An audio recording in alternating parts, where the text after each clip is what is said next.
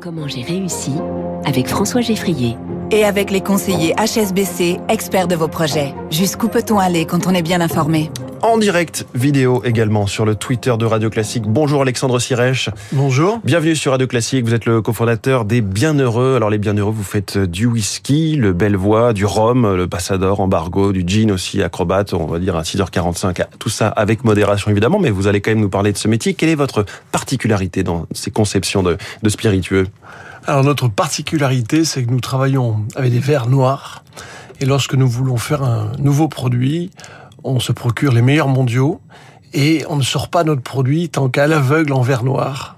Il n'y a pas une unanimité du comité dégustation qui préfère le verre numéro 3 en espérant que ce soit le nôtre. Voilà. Et, Donc quand vous parlez de verre noir, c'est un verre de dégustation qui est noir. Qui est noir. On ne voit, on, ne voit même pas, la, la, robe entre guillemets, la Exactement. C'est très déstabilisant. C'est même euh, difficile de, ah oui de, différencier un vin blanc d'un vin rouge à même température à en verre noir. Ah oui. C'est dire si le visuel influence donc le, le, le jugement.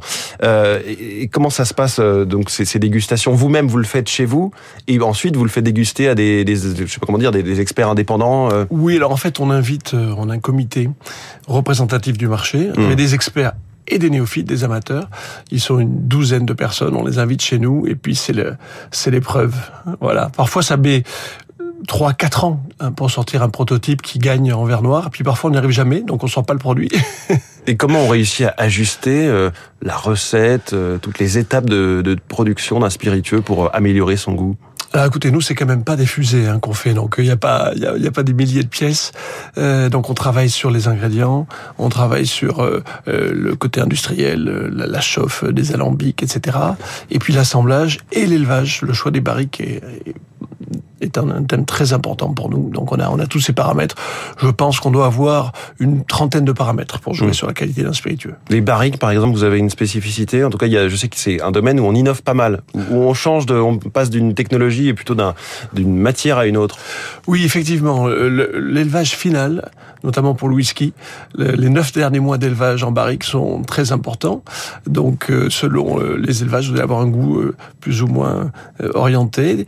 Bellevoie fini en barrique de Sauterne, par exemple. C'est pas le Bellevoie fini en barrique de, de Saint-Émilion, par exemple. Mmh.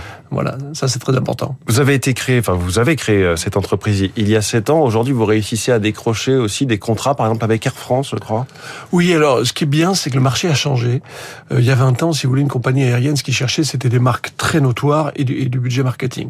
Euh, maintenant, euh, Air France euh, s'est honoré en mettant dans la note finale de leur appel d'offres euh, la dégustation à l'aveugle aussi comme note prépondérante. Donc si vous travaillez la qualité des jus, euh, ce qui est notre stratégie, une stratégie suisse, hein, qualité, qualité, qualité, vous allez pouvoir gagner l'appel d'offres d'Air France au nez à la barbe de multinationale sur la qualité de votre de votre produit. Quoi. Oui, ça remet tout le monde à égalité finalement. Exactement. C'est une époque formidable pour ça. Beaucoup plus méritocratique que quand j'ai commencé.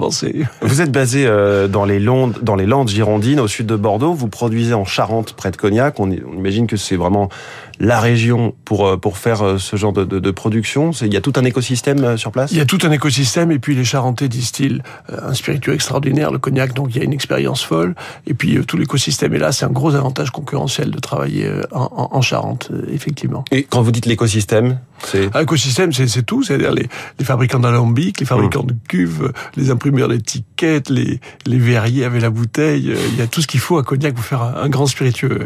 Et vous, Alexandre Sirèche, faire de l'industrie en France, parce que c'est une forme d'industrie, c'était un défi qui, euh, qui vous tenait à cœur, qui vous attirait spécifiquement? Énormément, si vous voulez. Moi, j'adore ce pays. Je, je, suis triste de voir que les Italiens ont deux fois plus d'industrie que nous. Euh, et je pense que c'est pas une fatalité. Euh, on ne peut pas créer l'industrie si on veut faire du prix bas en France, parce qu'on a des coûts euh, du travail très élevés. Mais par contre, à la Suisse, justement, en se concentrant sur la qualité, on peut euh, faire de l'industrie qui gagne euh, avec de, de, la valeur ajoutée importante. Donc pour, pour nous, c'est très important de participer citiez, à la réindustrialisation du pays. Voilà. C'est intéressant que vous citiez la Suisse déjà deux fois depuis le début de cette interview, parce que je crois que vous êtes aussi assez préoccupés par le niveau de fiscalité en France, globalement. Oui, alors c'est pour ça que la Suisse nous donne le moral. Pourquoi? Parce que euh, ils ont des coûts du travail très élevés eux aussi. Je crois que le SMIC en, en Suisse est à 3200 euros. Ils y arrivent quand même par l'excellence. C'est-à-dire que quand vous avez le meilleur produit, le prix n'est plus trop un, un, souci.